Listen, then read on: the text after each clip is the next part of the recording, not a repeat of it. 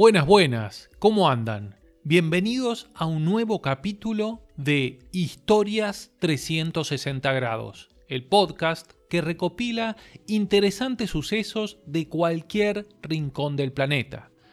Buscamos aprender cada día un poco más para apreciar mejor este mundo, ya que, después de todo, los ojos ven solo lo que la mente conoce. Soy Esteban Nigro y te invito a escuchar un nuevo capítulo. Comencemos.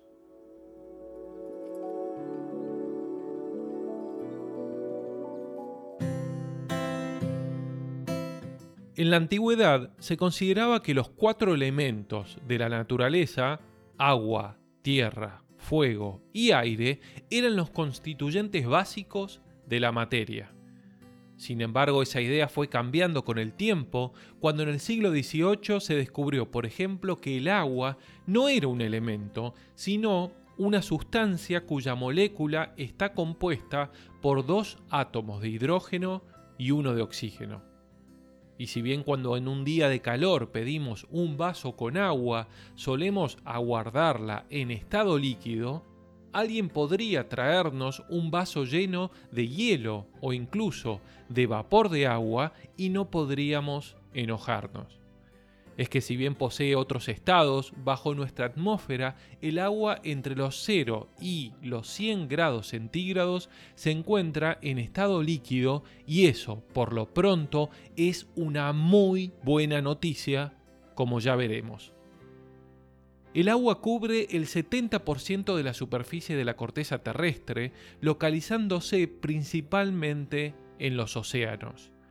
Tan es así que si una nave extraterrestre se aproxima a nuestro planeta y justo al llegar se encuentra de frente con el Océano Pacífico, creería que toda la superficie del planeta es agua al no observar tierras emergidas.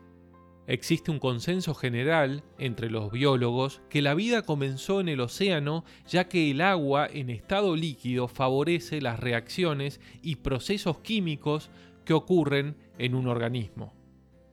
En el agua todo es más fácil. En el océano hay oxígeno disuelto y los peces, por ejemplo, simplemente deben abrir su boca para que el agua atraviese sus branquias y su sangre se llene de ese oxígeno. En tierra, sin embargo, el proceso es más complicado. Los pulmones, por ejemplo, trabajosamente junto al diafragma obligan al aire a entrar y para que el oxígeno pase al torrente sanguíneo necesitan de la presencia de humedad, en un ambiente donde ese recurso no abunda tanto como en el océano. La flotabilidad del agua hace también todo más fácil. La vida marina no tiene que luchar contra la gravedad. Vive en un mundo tridimensional donde se desplaza a sus anchas, incluso hacia arriba y hacia abajo. En tierra, por el contrario, los seres vivos deben moverse sobre una superficie bidimensional o en todo caso desarrollar extremidades que sean lo suficientemente fuertes como para levantarse del suelo y vencer la gravedad.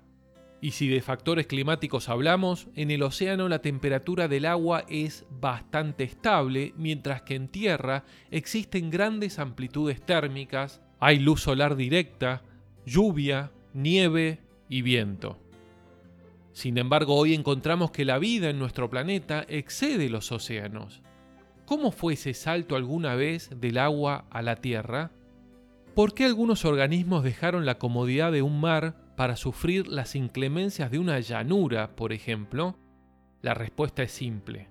Al estar el océano lleno de vida, también está lleno de otros animales que pueden comernos.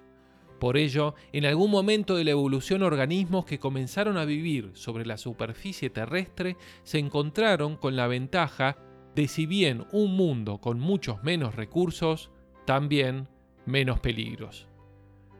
¿Y qué hay de la vida en otros planetas de nuestro sistema solar? Y está difícil. Los más cercanos al caliente Sol, como Mercurio o Venus, si tuvieran algo de agua en su gran mayoría, se encontraría en estado gaseoso. Por el contrario, en planetas más alejados del Sol, como Marte y más allá, las temperaturas son tan frías que si existe agua, en su gran mayoría está congelada. Y siendo su estado líquido indispensable para la vida tal como la conocemos, el gran ganador es nuestro planeta que se encuentra a una distancia del Sol tal que permite la existencia de grandes océanos. La próxima vez que vayamos de vacaciones a la costa, brindemos por este húmedo y vasto mar. Si querés conocer más historias como esta, podés seguirme en mi Instagram, historias 360 grados, o en mi página web parandolaoreja.wordpress.com.